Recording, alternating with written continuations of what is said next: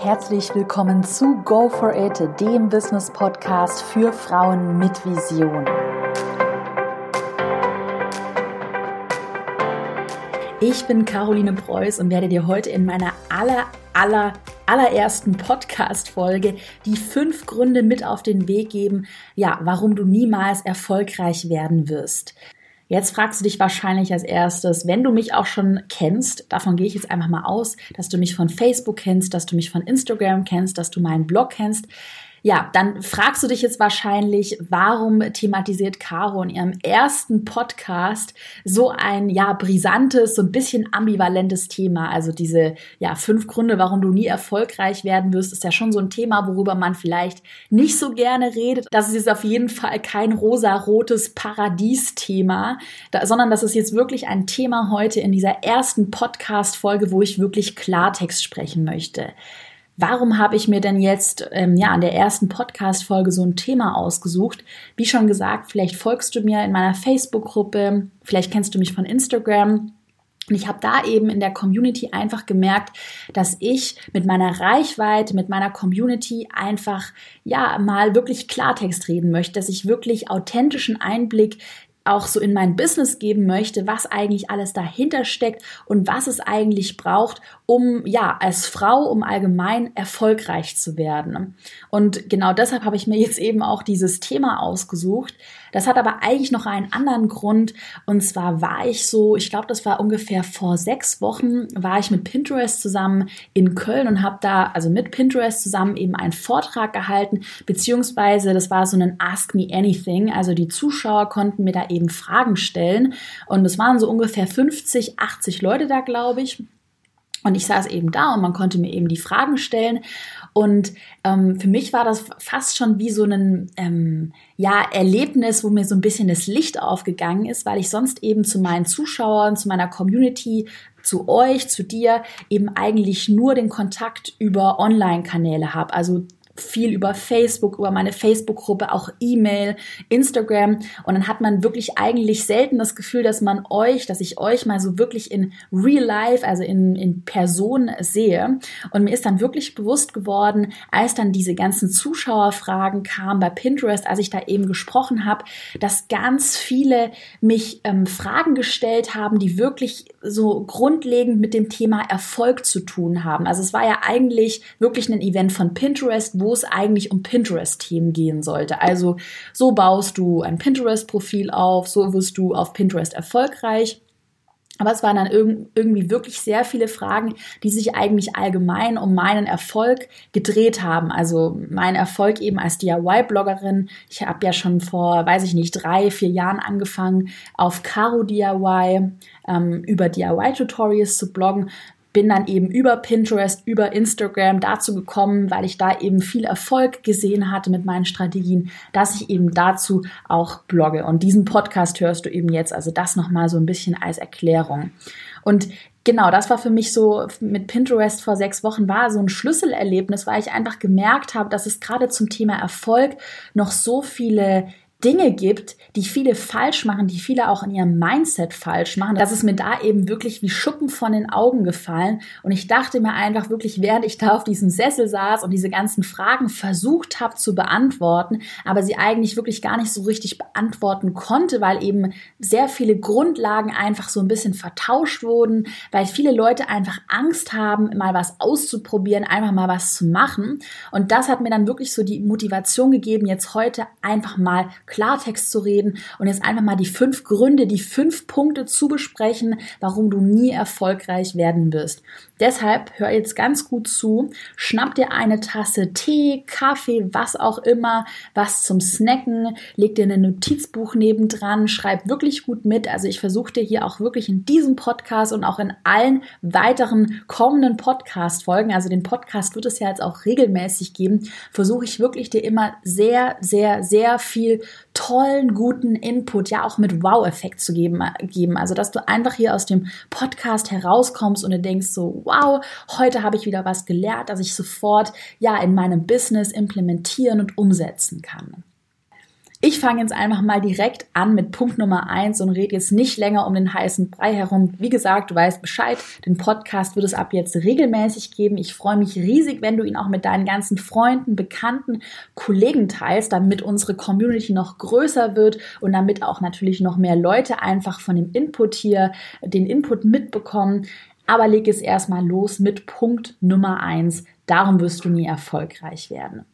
Was mir wirklich bei diesem Pinterest-Event aufgefallen ist, da, also das war wirklich das Ding, wo ich fest davon überzeugt bin, also 150 Prozent bin ich davon überzeugt, dass das der Grund ist, der, der viele eben daran hindert, erfolgreich zu werden, insbesondere auch eben online erfolgreich zu werden oder das macht allgemein eben jedes Business aus. Und zwar, das ist der Punkt Besonderheit oder man kann auch eben auf Englisch sagen Unique Selling Point. Ich kürze das jetzt immer mit USP ab. Also das ist einfach so ein Begriff aus dem ja, Marketing-Jargon oder Besonderheit kann man es eben auch nennen. Also das Thema USP ist so ein riesen Ding, ähm, wo ich einfach so viel dazu erzählen kann, weil ich genau das mit meinem DIY-Blog, ich habe es ja vorhin eben schon erwähnt, Caro DIY, da bin ich eigentlich durch alle Hoch- und Tiefphasen des Unique Selling Points gegangen und äh, habe da viele Erfolge, aber auch Misserfolge einstecken müssen und bin eben jetzt an einem Punkt, wo ich sehe, dass diese Unique Selling Point Strategie bei mir so gut funktioniert hat nach zwei Jahren, dass ich wirklich mit Sicherheit sagen kann, also ich lege da meine Hand dafür ins Feuer, dass dieser erste Punkt, die Besonderheit dazu geführt hat, dass ich eben auch mit meinem DIY-Blog Caro DIY so erfolgreich durchgestartet bin.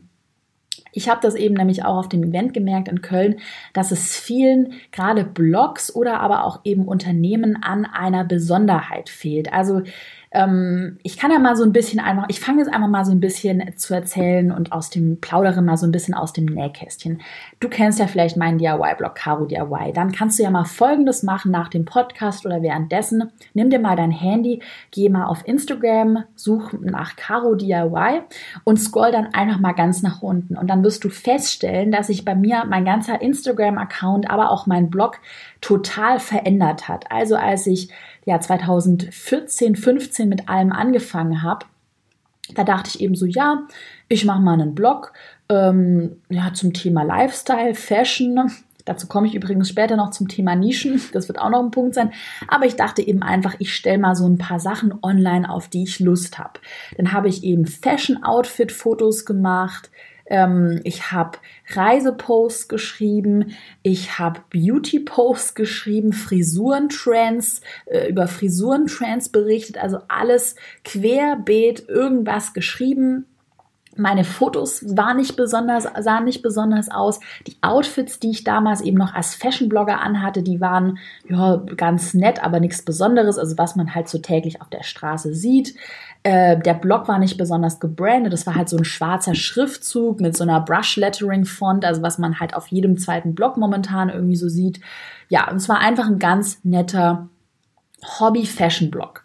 Und ich habe dann eben recht schnell begriffen, ne? das hatte eben damit zu tun, dass ich damals einen ja, 450 Euro Studentenjob hatte, der mir ähm, ja, sagen wir es mal so, nicht so viel Spaß gemacht hat. Und dann habe ich eben einfach gemerkt, dass wirklich meine Leidenschaft ist, mich selbstständig zu machen. Und ich habe mir dann eben überlegt, das war auch damals so die Zeit, in der die ganzen Blogs so aufgekommen sind und der, in der das Ganze auch mit der Monetarisierung so angefangen hat, in der wirklich die ersten Vollzeitblogger entstanden ist. Dann habe ich mir eben gedacht, wow, das kann ich doch auch. Ich will mich damit jetzt auch selbstständig machen. Und habe dann nach wenigen Monaten gemerkt, oh, wow, aber es gibt ja gar keine Leute, die meinen Blog lesen. Also es war so völlig, ich habe dann eben einmal meine Google Analytics Statistiken angeschaut und habe dann eben wirklich gesehen, so, okay, aber damit werde ich kein Geld verdienen, weil es gar niemanden gibt, der diesen Blog liest. Und dann bin ich recht schnell nach etlichen schlaflosen Nächten, das kann ich an dieser Stelle auch echt offen zugeben, bin ich dann zu dem Schluss gekommen, okay, es gibt wirklich nichts, was meinen damaligen Lifestyle, Beauty, Fashion, Travel Blog besonders macht. Es gibt kein besonderes Branding. Es gibt keine Besonderheit einfach. Es gibt nichts, was diesen Blog auch lesenswert macht. Abgesehen jetzt von den Freunden und Verwandten, die einfach wissen wollten, wie es mir geht. Und mir ist da wirklich schlagartig bewusst geworden, ähm, wenn man online erfolgreich sein möchte, dann muss man sich irgendwie von der Konkurrenz abheben und dann muss man irgendwas anders machen als alle anderen und man muss irgendetwas besser können und besser machen, als es die gesamte Konkurrenz macht. Das ist mir eigentlich schon recht früh bewusst geworden. Ich wusste aber damals noch nicht, wie ich das umsetzen kann. Das hatte da so ein bisschen mehrere Gründe. Ich hatte einmal wahnsinnige Angst, irgendwas auszuprobieren, weil eben damals auch, es gab damals eben sehr viele so Mitläufer-Blogs, alle haben so ein bisschen das Gleiche gemacht, alle Fotos sahen ja ganz nett aus, die waren ja nicht irgendwie unscharf oder einfach überbelichtet oder einfach schlecht, aber sie waren halt nett, aber nicht besonders ja, davon gab es eben damals in der Blogger-Szene auch heute noch, das kann ich hier auch an dieser Stelle ganz ehrlich sagen, auch heute noch gibt es eben tausende von diesen Blogs, die alle ganz nett aussehen. Es gibt auch tausende Businesses, also irgendwelche Leute, die auf Etsy Schmuck verkaufen oder irgendwelche Accessoires verkaufen. Ähm, Kenne ich eben auch einige solche Accounts, Shops, Unternehmen aus meiner Community. Das ist alles schön und gut, aber es gibt eben nichts, was diese Unternehmen, diese Blogs besonders macht. So, das war eben damals meine Erkenntnis. Aber ich habe ja eben schon gesagt, ich hatte wahnsinnige Angst, da irgendwas auszuprobieren, irgendwas anders zu machen, irgendwas falsch zu machen. Ich hatte irgendwie das Gefühl, dass ich schon so ein bisschen in diesem Mainstream sein muss und war da so ein bisschen gefangen. Was ich als erstes gemacht habe, das gehört jetzt eigentlich schon zu Punkt Nummer zwei, ich erwähne es aber mal ganz kurz. Ich habe dann erstmal meinen ganzen Blog umgebrandet von dieser Lifestyle überlaufenden, wirklich Lifestyle, Fashion, Beauty Nische hin zu DIY, weil ich da eben Potenzial gesehen habe und habe dann erstmal angefangen, ja, so ganz nette DIYs zu machen. Das war alles schön und gut aber es war nicht, nicht besonders eben. Und ich glaube, wenn man mein Bild gesehen hätte und ein Bild von einem anderen Blog, dann hätte man jetzt nicht sagen können, ah, das Bild ist von Caro, weil ich weiß, dass Caro immer diese Farben verwendet oder immer das und das macht oder charakteristisch ist für diese Eigenschaft. Ich glaube, man hätte einfach diese beiden Bilder gesehen und hätte gar nicht erkannt, von wem das ist. Also es waren auch immer noch ganz normale Sachen. Und dann hat es eben langsam angefangen, dass ich mal so einen Blick rüber in die USA geworfen habe und da eben bei vielen Bloggern festgestellt habe, dass die alle sehr einzigartig gebrandet sind. Also gerade in den USA gibt es da in der DIY-Nische total bunte Party-Accounts. Es gibt, ja, es gibt ähm, Familien-DIY-Blogs. Es gibt eben für jede kleine Nische einen Account, einen Blog, der wirklich etwas besonders, etwas anders macht, ein besonderes Branding hat hat. Und da dachte ich mir, wow, das muss ich auch in Deutschland umsetzen und habe dann eben als erstes so angefangen, mir Farben zurechtzulegen, ähm, auf die ich mich eben festlegen werde. Das war erstmal pink und rosa, also sehr mädchenhaft. Und mittlerweile habe ich die Farben eben geweitet hin zu bunten Regenbogenfarben. Also alles, was bunt ist, türkis, gelb, pink, rosa, all diese Farben, die ja sind eben in meinem Branding mit drin. Und ich habe dann eben auch angefangen, mir so als kleine besondere Nische folgendes Thema zu suchen. Und zwar sind das DIY-Tutorials für Teenager, Kinder und Familien. Also Mütter mit Kindern basteln meine DIY-Tutorials eben sehr gerne nach. Und das ist eben so eine Besonderheit, die es in Deutschland eigentlich kaum gibt. Also es gibt natürlich noch andere, viele andere DIY-Blogger, aber es gibt eigentlich niemanden, der so bunte, verrückte Sachen macht, die eben Teenagern, Kindern, mit äh, Müttern, mit ja, Familien, die eben Müttern mit Kindern gefallen. Also davon gibt es eben sehr wenige. Das war so das Erste, was ich getan habe. Und ich kann da wirklich so ein bisschen aus meiner Erfahrung berichten, gerade auch wenn du wirklich mal meinen Instagram-Account von unten bis oben äh, durchscrollst, dass ich eben wirklich angefangen habe, langsam das erste Pastellrosa in meinen Fotos zu integrieren. Dann habe ich angefangen, Pink zu integrieren. Und ich weiß noch, wie die Leute damals gesagt haben, so, wow, das ist ja alles so rosa und was machst du? Und ähm, ganz interessant, weil am Anfang diese Sachen gar nicht so gut bei den Leuten angekommen sind. Aber ich hatte eben die, die, diese Vision und ich wusste eben, dass das, also dieses Thema Besonderheit, dass das eben der Grund ist, der mir zum Erfolg verhelfen wird. Also ich hatte das ganz klar vor Augen, weil ich eben so viele andere Blogs aus den USA analysiert habe und weil ich da eben gesehen habe, dass das genau das Konzept ist, das für Durchbruch sorgt in der Online-Welt, dass ich eben einfach gesagt habe, okay, Das muss ich implementieren. Die erste Phase muss ich jetzt aushalten, wo die Leute vielleicht verwirrt sind. Also klar ist man verwirrt, wenn man weiße, minimalistische Mainstream-Bilder bei mir gesehen hat und es sich dann auf einmal natürlich geändert hat. Aber ich habe eben diese Phase ganz gut ausgehalten, bin da nach wie vor sehr stolz darauf, dass ich das so durchgezogen habe und habe dann eben weitergemacht, äh, bin immer bunter geworden, immer schriller, immer verrückter, ähm, habe Donuts, Einhörner und Regenbögen. Klingt jetzt auch erstmal total bescheuert. Die habe ich eben aber als Branding, Symbole, Elemente ja in meinen Blog, in meine Bildsprache integriert. Und am Anfang dachte ich mir auch so, boah, das kann doch nicht sein, dass das so einfach ist zu branden. Also ich habe wirklich mir halt eben ja ein paar Elemente ge genommen, wo ich eben dachte, dass die in meiner Nische, dass in dieser jungen Teenager-Zielgruppe da waren Einhörner eben auch ganz trendy, dass das eben sehr gut ankommt. Und es hat eben wirklich so eigentlich ganz plump funktioniert. Und die Leute, jetzt noch bekomme ich jeden Tag tausende Nachrichten, wo Leute mich auf Donut-Bildern vertaggen, wo Leute mir Donut-Bilder schicken, wenn sie im Supermarkt sind und einen Donut sehen. Äh, Freunde bringen mir zum Essen, wenn sie bei mir eingeladen sind, immer Donuts mit weil sie wirklich denken, dass ich Donuts auch privat so sehr mag. Also ich mag Donuts, aber habe auch nichts gegen ein leckeres Französ französisches Croissant.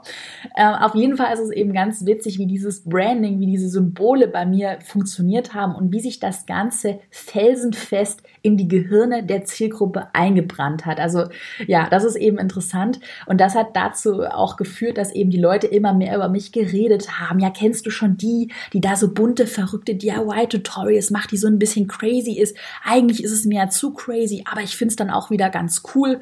Ja, und damit habe ich es eben geschafft, immer im Gespräch zu bleiben, interessant zu sein und auf jeden Fall mit einer Besonderheit aufzufallen.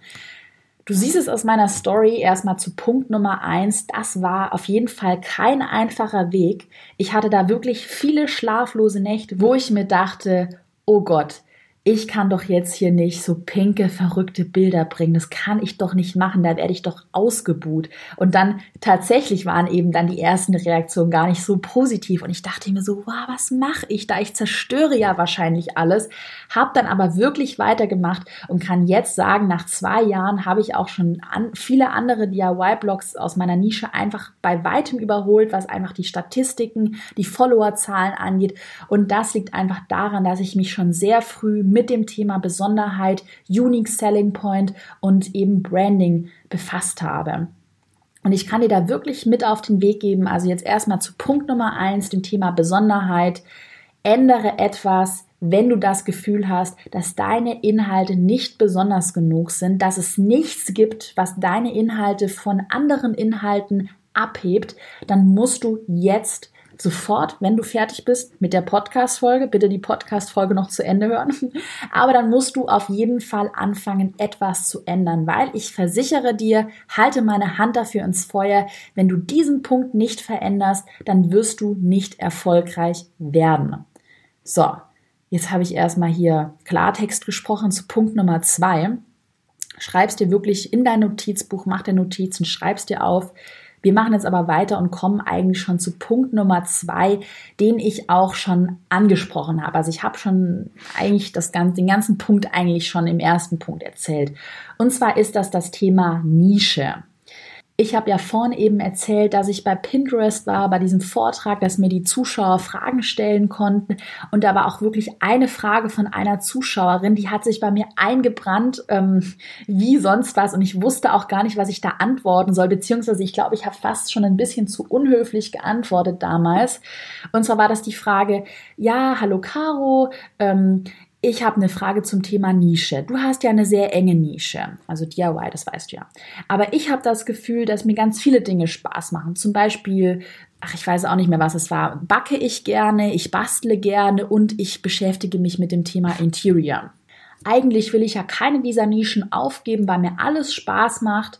Und was rätst du mir denn jetzt? Und dann war eben meine Antwort auf die Frage, dass diese Denkweise, dass einem alles Spaß macht und man alles weitermachen möchte, dass man mit dieser Denkweise nicht erfolgreich werden wird. Also ich habe das damals auf, bei diesem Vortrag sehr hart gesagt und sehr ehrlich gesagt. Ich, man muss auch einfach sagen, ich, ich bin immer sehr ehrlich, ich sage hier immer meine Meinung. Ich habe auch nicht das Bedürfnis, es allen recht machen zu müssen, sagen wir es mal so. Also ich sage hier einfach immer so, wie es einfach ist. Und es ist eben einfach so, wenn man ähm, online erfolgreich werden möchte, wenn man das eben nicht als Hobby sehen möchte, seinen Blog, sein Unternehmen, wenn man das eben als Unternehmen sieht, und das machen auch viele falsch, dass sie das Ganze eben als Hobby sehen, das einfach immer Spaß machen soll und es soll immer so ein Ponyhof sein. Ah, heute blogge ich mal ein Rezept, heute blogge ich mal ein bisschen über Interior und ach, meine Persönlichkeit ist ja so interessant, mein, mein persönliches Leben ist ja so interessant, das wird ja jeden interessieren und deshalb werde ich ja mal ganz berühmt und ja, alle Leute Leute lieben mein Leben, sagen wir es mal ganz überspitzt. Ich finde, so denken immer noch viele Blogger, Influencer, Online-Unternehmer. Man muss eben ganz ehrlich sagen, es gibt so viele, ja, persönliche Accounts, die sich in vielen verschiedenen Nischen bewegen, über alles und nichts bloggen. Und ähm, meiner Meinung nach, auch meiner Erfahrung nach, interessiert das einen normalen Zuschauer einfach nicht mehr, weil es eben so viele von diesen Accounts gibt. Was kann man jetzt eben ändern? Was habe ich gemacht? Man muss sich eine Nische suchen, eine Nische, auf die man sich spezialisiert und eine Nische, in der man selbst Experte wird. Eine Nische natürlich auch, in der man noch Potenzial sieht, in der zum Beispiel die Konkurrenz gering ist. Ähm, eine Nische, die einfach für den eigenen ja, Account Sinn macht. Und das war zum Beispiel bei mir mit Caro DIY wirklich so das ausschlaggebende Kriterium, dass ich eben, als ich damals angefangen habe als Fashion, Beauty, Lifestyle-Bloggerin, dass ich gesehen habe in meinen Statistiken, wow, es gibt ja wirklich niemanden, der diese ja persönlichen Mainstream-Inhalte zu allem und nichts durchliest. Und ich habe dann eben wirklich, ich weiß es noch ganz genau, das war ein Aprilabend, an dem ich wieder nicht schlafen konnte. Da habe ich mir wirklich Gedanken gemacht habe gesagt, so, morgen stehst du auf, es ist jetzt vorbei mit all diesen belanglosen Lifestyle, Mode, Artikeln. Du bloggst jetzt nur noch zu einem bestimmten Thema, in dem du Potenzial siehst, in dem die Konkurrenz noch gering ist und natürlich ein Thema, das dir Spaß macht. Und dann habe ich mir eben überlegt, so ganz lange, was macht mir Spaß, was möchte ich erreichen, in welcher Nische sehe ich Potenzial und bin dann eben so auf Umwegen auf die DIY-Nische gestoßen, weil ich eben schon früher ganz gerne gebastelt habe. Mir macht das alles super viel Spaß. Ich mache das wirklich privat auch gerne und habe eben gesehen, dass es da sehr wenig Blogs damals gab, die das wirklich mit Strategie machen. Also es gab damals eigentlich keinen richtig be bekannten großen DIY-Blog, in den USA zum Beispiel schon. Also da war das hier ein riesiges Thema damals schon. Es gab auch viele Vollzeit-DIY-Blogger. Ähm, und ich habe dann einfach gesehen, so wow, das ist etwas, was mir Spaß macht. Ich kann das gut, es gibt wenig Konkurrenz und ich habe eben mit Blick auf den amerikanischen Markt gesehen, dass es da schon sehr gut funktioniert und dass diese Welle vielleicht nach Deutschland schwappen könnte und habe eben dann angefangen, wirklich von heute auf morgen alle nichtssagenden, ähm, nicht aussagekräftigen Artikel von meinem Blog zu verbannen und mich eben nur noch mit dem Thema DIY zu beschäftigen. Und das war wirklich so ein Punkt, der mir extrem dabei geholfen hat zu wachsen, weil ich mich dann natürlich auf eine Nische fokussieren konnte. Ich konnte meinen ganzen Content wirklich auf eine Sache ausrichten und ich bin eben mittlerweile zur, ich werde immer online DIY Queen genannt. Also wirklich zur Expertin in meiner Nische geworden. Und das Ding ist, Klar, es gibt in der DIY-Nische jetzt nicht die riesigen Kooperationen mit ähm, ganz bekannten Modeunternehmen, wie das manchmal so ein bisschen in der Fashion-Szene aussieht, dass das alles so prestige und so toll ist. Dafür gibt es aber eine kleine Anzahl an Unternehmen und aber auch eine kleinere Anzahl an, an Konkurrenz. Das heißt, im Endeffekt ist es gar nicht so schlimm, dass es eben nicht so viele krasse Unternehmen gibt, mit denen man jetzt arbeiten könnte, um natürlich auch das Ganze zu monetarisieren weil in der Nische einfach die Konkurrenz geringer ist. Gerade wenn man es eben wie ich sehr schnell schafft, da sehr erfolgreich zu werden, eine große Reichweite aufzubauen, würde ich fast schon behaupten, hat man in einer kleineren Nische mit wenig Konkurrenz, aber auch weniger Kunden viel mehr Potenzial, das Ganze auch zu einem Vollzeitbusiness zu machen.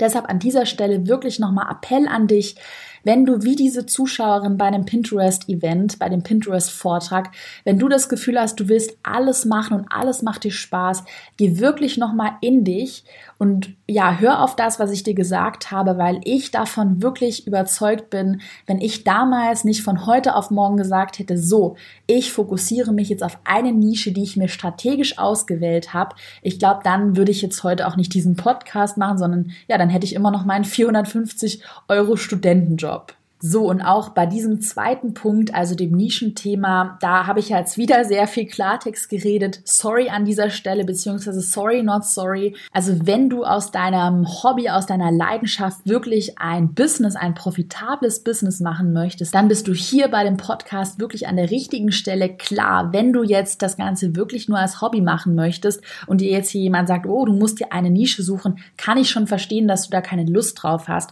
Deshalb, wie gesagt, nochmal, also wirklich Nischenthema, Besonderheit. Das ist wirklich für die Leute, die eben damit auch Geld verdienen möchten mit dem Blog, mit ihrem Business, so wie ich eben. Kommen wir mal zum Thema Nummer drei. Das ist auch ein ganz interessantes Thema, das ich sehr ambivalent sehe und das ich auch schon mit meinen Mitarbeitern heiß diskutiert habe. Und ich bin mal ganz gespannt, was du es von dem Punkt denkst. Und zwar ist das der Punkt Leidenschaft. So, ich fange mal so an. Ich finde, es wird ja online, auch bei vielen Business-Bloggern, die eben dazu bloggen, ja, wie wirst du erfolgreich, da wird immer so ein bisschen suggeriert, mache das, was du wirklich willst. Glaube an deinen Traum und er wird in Erfüllung gehen. Also es klingt immer so, als ob man eine große Zauberkugel hat, man da so die Hände drauf hält und dann, ja, wenn man genug gebetet hat und genug Hände aufgehalten hat, dann wird man irgendwie erfolgreich, wenn man nur an den Traum glaubt und wenn man wirklich glaubt, dass man alles schaffen kann. Und ich bin da so ein bisschen zwiegespalten. Klar, Leidenschaft und auch an die Träume glauben, das ist super wichtig, aber meiner Meinung nach, das kann ich auch aus meiner Erfahrung sagen, ist das nicht alles. Ich finde eben, es wird bei vielen immer so suggeriert, ja, glaub daran, mach, folge deiner Leidenschaft und, und ja, das wird funktionieren. Und klar, vielleicht wird es funktionieren, dass du dann ähm, ein erfolgreicher, weiß ich nicht was, Blogger werden wirst, eben in deiner Leidenschaftsnische. Aber das muss nicht heißen, dass du damit auch profitabel bist und Geld verdienst. Ich nenne jetzt einfach mal so ehrlich wie ich bin ein Beispiel, was ich auch in meiner Business Community sehr oft zu hören bekomme. Und zwar ist das das Thema Buchblogger. Also ich bekomme immer sehr viele Nachrichten von Buchbloggern, die mir immer schreiben, so ja, ähm, ich habe dann einen Buchblog und ähm, ich bin immer so traurig, weil die Unternehmen mir immer nur die Bücher gratis zuschicken, aber nie Geld. Also Geld eben für eine Review, weil man eben eigentlich ja keine gratis Artikel veröffentlichen sollte. Also das ist ja quasi das Geschäftsmodell von vielen Blogs, dass sie bezahlte Kooperation, Blogposts haben. Und da ist es natürlich ganz klar, wenn mir jemand ein Produkt zuschickt und eine Review da, dazu haben möchte, zum Beispiel eine Heißklebepistole oder irgendwas in meinem DIY-Bereich, dass ich dann einfach dafür Geld in Rechnung stelle, weil das ist einfach ein werblicher Post. Und bei diesen ganzen Buchbloggern, die mir eben immer schreiben, ist es wohl so, dass die einfach die Bücher zugeschickt bekommen und die Verlage, das weiß ich auch aus meiner Erfahrung, die Verlage einfach wenig oder gar nichts bezahlen wollen. Und dann sagen die Buchblogger immer zu mir, ja, aber du sagst doch, dass man da Geld verlangen soll. Und jetzt habe ich nach Geld gefragt. Ich wollte irgendwie so 500 Euro für einen Blogpost oder weniger, 200. Und die wollen einfach nicht bezahlen. Und jetzt bin ich ganz verzweifelt und frustriert. Was soll ich tun? So, und dann kann ich den Leuten eben eigentlich immer nur ganz ehrlich sagen, entweder ihr seht euren Buchblog als Hobby und ihr macht es einfach so als aus Leidenschaft einfach gerne, dann ist es ja alles schön und gut, dann müsst ihr damit ja auch kein Geld verdienen. Oder ihr seht das Ganze wirklich als Business und ähm, Überlegt euch mal, ob diese reine Buchblogger-Nische überhaupt für euch Sinn macht, wenn die Kunden in dieser Nische einfach nicht bezahlen. Und dass sich das auch ändert, das bezweifle ich. Also es gibt eben einfach Nischen, es gibt einfach Themen, das muss man ehrlich sagen an der Stelle, die nicht so profitabel sind wie andere Themen. Und deshalb bin ich bei diesem Thema Leidenschaft so ein bisschen zwiegespalten und möchte dir hier jetzt als Punkt Nummer drei mit auf den Weg geben. Leidenschaft und dass man etwas gerne macht, das ist ganz wichtig. Das ist ja auch die Grundlage, warum ja man als Unternehmer erfolgreich wird, weil man eben ohne Leidenschaft also keine Nacht durchmachen könnte. Ich habe mit meinem DIY-Blog hier auch mit dem Business-Blog viele, viele Nächte durchgemacht und sehr viel gearbeitet, bis ich wirklich Erfolg gesehen habe. Und dazu braucht man Leidenschaft. Aber auf der anderen Seite finde ich, nochmal Learning an dich, sollte man sich von, nur von dieser Leidenschaft nicht immer treiben lassen. Man sollte da nicht zu blind und blauäugig drangehen und sich auch wirklich fragen, macht meine Nische Sinn? Gibt es vielleicht so eine gute Schnittmenge aus Leidenschaft, welche Nische ist profitabel, was macht Sinn, was wollen meine Zuschauer sehen ähm, und was ist momentan gefragt. Also wo sind die Trends, was ist eine Nische, die noch Potenzial birgt, wo gibt es wenig Konkurrenz. Also dass man vielleicht die Leidenschaft zusammen mit anderen wichtigen Punkten in einen Topf schmeißt eine Schnittmenge bildet und sich dann wirklich entscheidet, was für einen persönlich Sinn macht.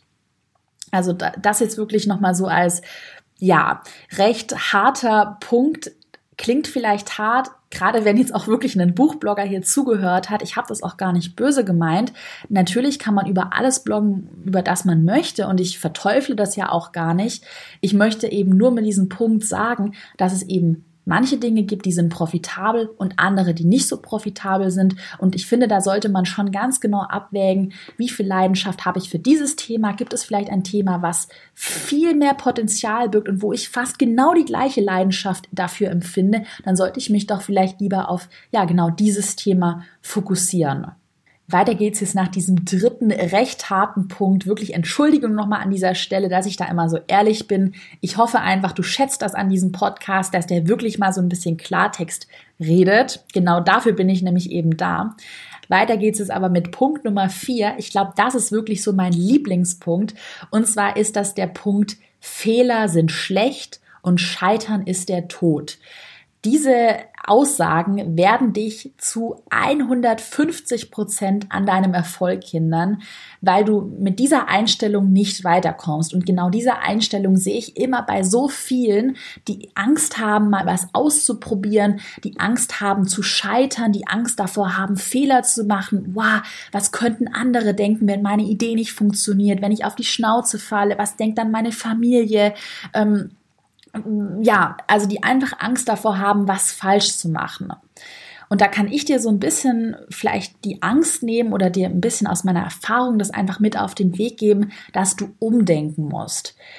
Ich würde fast schon sagen, dass du mal, dass du einmal oder mehrmals scheitern musst, um erfolgreich zu werden und immer aus deinen Fehlern lernen musst. Also es ist ganz wichtig, Fehler und Scheitern nicht als irgendetwas Negatives zu sehen, sondern immer positiv zu betrachten. Ich hatte auch schon wirklich dumme Fehler gemacht. Ich hatte schon so dumme Fehler gemacht, kann ich an der Stelle wirklich sagen.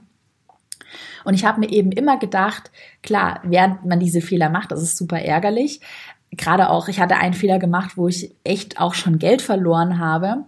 Ähm, aber dann im Nachhinein kann ich wirklich sagen, aus diesem blöden Fehler, auch wenn ich da Geld verloren habe, habe ich gelernt und diesen Fehler werde ich nie wieder machen. Und dieser Fehler hat mich vielleicht auch persönlich stärker gemacht, weitergebracht, ähm, ja, so dass ich jetzt einfach auf einem ganz anderen Level bin. Und deshalb wirklich Appell an dich, hab niemals Angst davor, Fehler zu machen, weil die Fehler wirst du sowieso machen. Leg einfach mal los mit deiner Idee, mit deinem Business und denk nicht immer daran, wirklich, ja, diese Fehler zu machen und zu scheitern ich stelle mir das immer so ein bisschen so vor, ähm, ja, eine ganz gute Metapher, die ich auch für mein eigenes Business immer mir vor Augen geführt habe. Gerade auch am Anfang hatte ich natürlich Angst zu scheitern. Ich hatte ja auch Geld gebraucht, um allein meine Miete zu bezahlen. Ich war damals noch Studentin und ähm, hatte damals überhaupt kein Startkapital, überhaupt kein Geld, hatte eben diesen kleinen 450 Euro Job, hab den auch gebraucht, hab ihn dann aber irgendwann mal gekündigt, weil ich eben wusste, boah, so mit dem Job kann es nicht weitergehen. Und ich habe mir dann eben mein damaliges Leben so vorgestellt, wie wenn ich auf einem dünnen Seil balanciere aber ich nicht nach unten schaue. Und nach unten schauen ist wenn man balanciert, wenn man irgendetwas macht, das ist immer der Tod. Ich habe nicht zurückgeschaut, ich habe nicht nach unten geschaut. Ich habe während in dieser Phase, während ich wirklich auch auf das Geld angewiesen war, habe ich nur nach vorne geschaut und habe ich, hab ich mich wirklich nur auf meine Ziele fokussiert. Und für mich ist eben in dieser Metapher das nach unten schauen so in etwa wie wenn man immer über kommende Fehler sich Gedanken macht. Also wie man immer denkt, oh Gott, nächsten Monat geht mir sofort das Geld aus und ich werde, ich werde scheitern, ich werde es niemals schaffen. Also indem man wirklich solche negativen Gedanken verbannt, die Erfolge feiert und sich auf die Sachen konzentriert, die man super gut gemacht hat Und eben, wenn man dann mal wirklich einen Fehler gemacht hat, die ich ja auch gemacht habe, immer denkt, okay, aus diesem Fehler habe ich gelernt. Ich sehe das zum Beispiel auch nochmal persönliches Beispiel immer an meinen Facebook-Werbeanzeigen, die ich ja auch schalte. Ja klar, da hatte ich auch schon Werbeanzeigen, die nicht gelaufen sind. Ich habe da bestimmt schon 500 Euro verballert. Einfach Werbeanzeigen, wo ich dachte, dass das Bild gut ankommt oder der Text und es hat gar nicht performt. Aber natürlich muss man das einfach ausprobieren, um daraus zu lernen. Und mittlerweile habe ich eben gelernt, aha, okay, dieser Text nicht, dieses Bild nicht und kann dann eben meine zukünftigen Werbeanzeigen mit diesem Learning aus dem Fehler optimieren. Und ich habe eben niemals gedacht, oh Gott, 500 Euro in Sand gesetzt, ich mache nie wieder Werbeanzeigen, weil ich natürlich auch sehe, dass die Werbeanzeigen richtig gemacht und ähm, indem man eben auch aus den Fehlern gelernt hat, dass die eben super performen. Wirklich deshalb nochmal echt Appell an dich. Punkt Nummer vier, Fehler sind nicht schlecht und Scheitern ist nicht der Tod. Du musst immer wieder aufstehen, wenn du erfolgreich werden willst. Und du darfst wirklich niemals Angst vor Fehlern haben. Fehler immer positiv sehen. Punkt Nummer vier hätten wir auch abgehakt. Jetzt zum Schluss des Podcasts kommt Punkt Nummer fünf. Und diesen Punkt höre ich so oft und ich habe dafür eigentlich ähm, wenig Verständnis, muss ich mal an dieser Stelle sagen. Und zwar ist das das Thema Ausreden finden. Ich bekomme immer zu hören, Caro, ich würde ja gern so erfolgreich sein wie du. Ich würde ja auch gerne Videos produzieren. Ich würde ja auch gerne dies und das und jedes machen. Aber ich habe keine Zeit, ich habe keine, kein Geld. Ähm, ich ich schaffe das einfach nicht. Ich komme nicht weiter. Und wenn man eben immer in diesem Mindset gefangen ist, dass man immer versucht, für alles Mögliche eine Ausrede zu finden, dann wird man nicht erfolgreich werden. Ich hätte mir ja damals, als ich den 450-Euro-Job hatte, auch sagen können und ich halt kein Geld auf dem Konto hatte, wirklich nicht. Oh, ich bin auf dieses Geld angewiesen. Oh, ich habe ja noch nicht mal eine gute Kamera, hatte ich da zu dem Zeitpunkt auch noch nicht. Ähm, ich weiß ja gar nicht, wie man eine Website programmiert ich, ich glaube, ich schaffe das einfach nicht. Ich glaube, ich mache es einmal mit dem 450-Euro-Job weiter. Dann habe ich auf jeden Fall etwas, da habe ich ein bisschen Sicherheit. Und ja, also Business-Idee ist schon gut, aber nee, das macht einfach keinen Sinn. Du weißt, welche Gedanken ich einfach jetzt meine. Klar an dieser Stelle, dass man nicht für jede Ausrede oder für jeden, für jedes Hindernis gleich eine Lösung findet. Aber ich finde einfach, dass man mit einer anderen Einstellung an Dinge herangehen kann. Also wenn man wirklich etwas möchte, wenn man jetzt zum Beispiel Videos produzieren möchte, ich bekomme das auch ganz oft zu hören, dass mir Leute schreiben, ja, ähm, du machst ja so tolle Videos auf Instagram und klar, dass du damit so erfolgreich bist, aber ich habe ja gar keine Zeit dafür und ähm, wie kann ich denn sonst noch erfolgreich werden? Und dann sage ich immer so, ja, mach Video, weil Video hat Potenzial und Video ist super gut, produziere Video, überleg dir das, ähm, nimm dir doch mal einen Tag frei, probier das doch mal aus. Wenn du damit erfolgreich äh, Erfolge siehst, dann schraube doch vielleicht die Fotos oder den anderen Content zurück und fokussiere dich lieber auf etwas anderes, was mehr Sinn macht. Also ändere vielleicht auch ein bisschen deine Prioritäten, mach dir mal Gedanken auch, was möchtest du echt erreichen? Willst du Videocontent produzieren? Dann kappe deine Zeit bei etwas anderem, reduziere da deinen Aufwand, ähm, versuch's mal mit Video, probier's doch einfach mal einen Tag lang aus, nimm dir wirklich mal diese Zeit und mach es. Anstatt dass man immer versucht, für alles Mögliche ja Ausreden zu finden. Auch gerade das Thema Geld. Als ich angefangen habe mit meinem Business, hatte ich eine uralte, billige, schlechte Kamera mit einem Standardobjektiv. Also so ein unglaublich schlechtes Ding, mit dem ich jetzt nie wieder arbeiten würde. Und ich habe eben damals wirklich gesagt, okay, es gibt jetzt keine neuen Klamotten, es gibt jetzt keine neue äh, Designer-Bag. Okay, ich kaufe keine Designer-Handtaschen, aber es wird jetzt nicht teuer essen gegangen. Und das Geld, das erste Geld, das ich damals mit meinem kleinen Nebenjob verdient habe, davon habe ich mir als erstes eine bessere Kamera gekauft, dann mit dieser besseren Kamera habe ich bessere Fotos gemacht, hatte meinen ersten Auftrag, das erste Geld habe ich in ein besseres Objektiv investiert. Dann ging es immer so weiter, immer so ein bisschen mehr Geld. Irgendwann habe ich mir dann einen neuen Computer gekauft. Irgendwann habe ich mir dann eine zweite Kamera gekauft. Irgendwann hatte ich so viel Geld, dass ich eine Mitarbeiterin, meine erste Mitarbeiterin einstellen konnte. Und das habe ich ganz langsam peu à peu, Schritt für Schritt aufgebaut Und mir war damals, als ich gestartet bin mit meinem ganzen Business, mit meinem Blog, war mir eben bewusst, dass ich mir nicht gleich ein 15.000 Euro Equipment leisten könnte, ähm, sondern dass ich eben erstmal klein anfangen muss und dass ich immer eben nach und nach das Ganze aufbaue. Und genau das macht eben Sinn. Und ich habe eben nicht gesagt, oh Gott, ich habe kein Geld, ich schaffe das nicht, ich habe ja noch nicht mal eine teure, teure Kamera, eine Profikamera, das geht nicht ganz ehrlich, man kann auch anfangen, nur mit dem iPhone oder mit dem Handy einfach Fotos zu machen wie gesagt, ich habe damals mit meiner super schlechten Kamera angefangen, hat dann alles ein bisschen länger gebraucht, habe die Fotos ein bisschen mehr bearbeitet, ähm, habe wahrscheinlich für den ersten Auftrag ein bisschen weniger Geld bekommen als sonst, aber der erste Auftrag da war da, weil ich eben angefangen habe, weil ich keine Ausreden gesucht habe, weil ich das wirklich wollte und das wirklich angepackt habe. So, Puh, ich hoffe, du hast dir diese fünf Punkte jetzt ganz gut mitgeschrieben. Ich erwähne sie jetzt alle nochmal als Liste für dich. Wir haben angefangen. Punkt Nummer eins, Besonderheit, Unique Selling Point. Punkt Nummer zwei, Nischen. Punkt Nummer drei, Leidenschaft versus, ja, Profit. Punkt Nummer vier, Fehler sind schlecht. Und Punkt Nummer fünf, Ausreden finden, keine Zeit, kein Geld. Du weißt schon, was wir eben besprochen haben.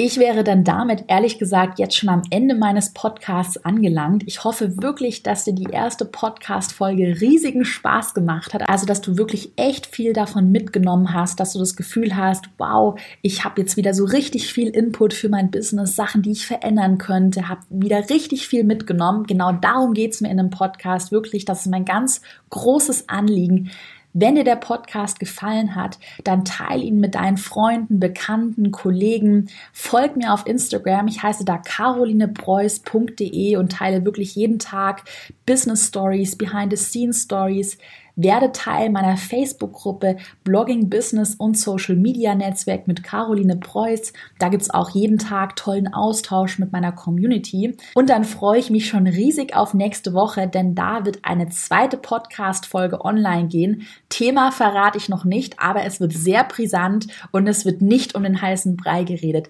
In diesem Sinne verabschiede ich mich heute schon wieder von dir und wünsche dir natürlich ganz viel Erfolg bei deinem Business und bei allem, was du tust.